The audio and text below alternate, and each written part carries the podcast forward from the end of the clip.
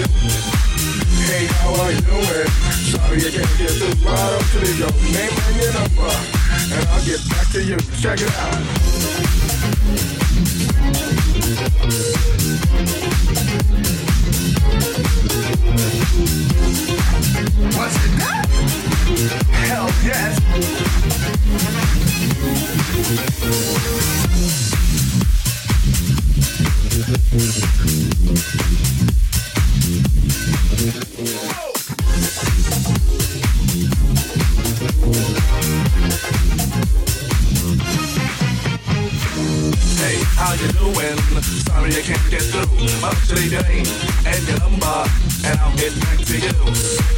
Hey, how are you doing? Sorry I can't get through, but I should leave your name uh, and your number, and I'll get back to you.